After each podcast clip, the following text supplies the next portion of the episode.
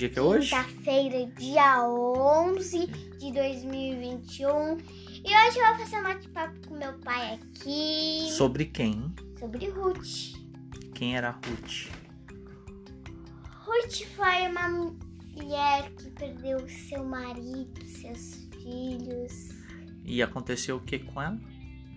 Ela pôde ficar com a sogra. Isso. E depois o que, que aconteceu? Bem, não sou eu que vou contar, é você. Ah, você então tá certo. disso. Ruth, a Moabita.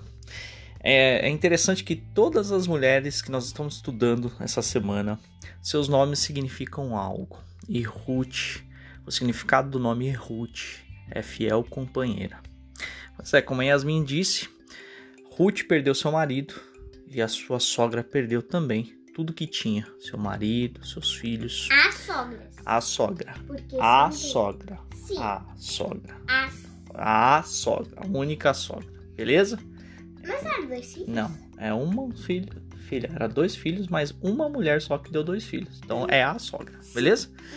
Então, Ruth acabou ajudando e acompanhando sua sogra. Até que conheceu um nome que eu disse ontem. Se você não, não ouviu o áudio de ontem, eu falei sobre um nome importante que é um descendente de Raab, ok? Que é Boaz. E até que Ruth conhece Boaz, que é bisavô de Davi. Você sabia? O rei Davi, que, Sim, que matou o gigante. Que matou o gigante com uma só pedregurinha. Hum, que interessante. E olha, e olha só que interessante dessa história toda. E Davi foi o rei de Israel. E Jesus é considerado como filho de Davi. sim, mas se você lembra, tem um rei que queria matar ele. Tá, mas a história não é essa que nós vamos contar Sim. hoje, ok? Então, voltando a falar sobre Ruth, eu queria muito, muito, muito que você, durante essa semana, refletisse sobre tudo isso que a gente está falando, em especial sobre o que Deus faz na nossa história através da história dele. Olha só, a gente disse, a gente contou a história de diversas mulheres, mas todas elas apontavam para um único caminho: Jesus Cristo, o Messias. E não é diferente com Ruth. Ruth é resgatada por Boaz. Se você tiver a oportunidade, leia esse livro. É um livro fantástico que fala sobre um resgatador, que foi Boaz, bisavô de Davi, que foi literalmente o rei de Israel, mais considerado como um amigo de Deus. Sabe o que isso mostra para mim e para você? De novo, que nada que fizermos de errado, nada, absolutamente nada, nem a história dessa política desse país, nem a absurdamente qualquer erro que está acontecendo vai transpor o propósito que Deus tem para nós. Não vai frustrar nem o Covid, nem o Covid, nada vai frustrar o propósito que Deus tem para nós. tudo. Como a gente falou no. Ontem, a gente falou ontem. Não, no. Ah, Eu lembro que eu falei que ah, Deus limpa tudo em cada situação. isso. Porque vem a chuva, passa a chuva, vem o sol alegre.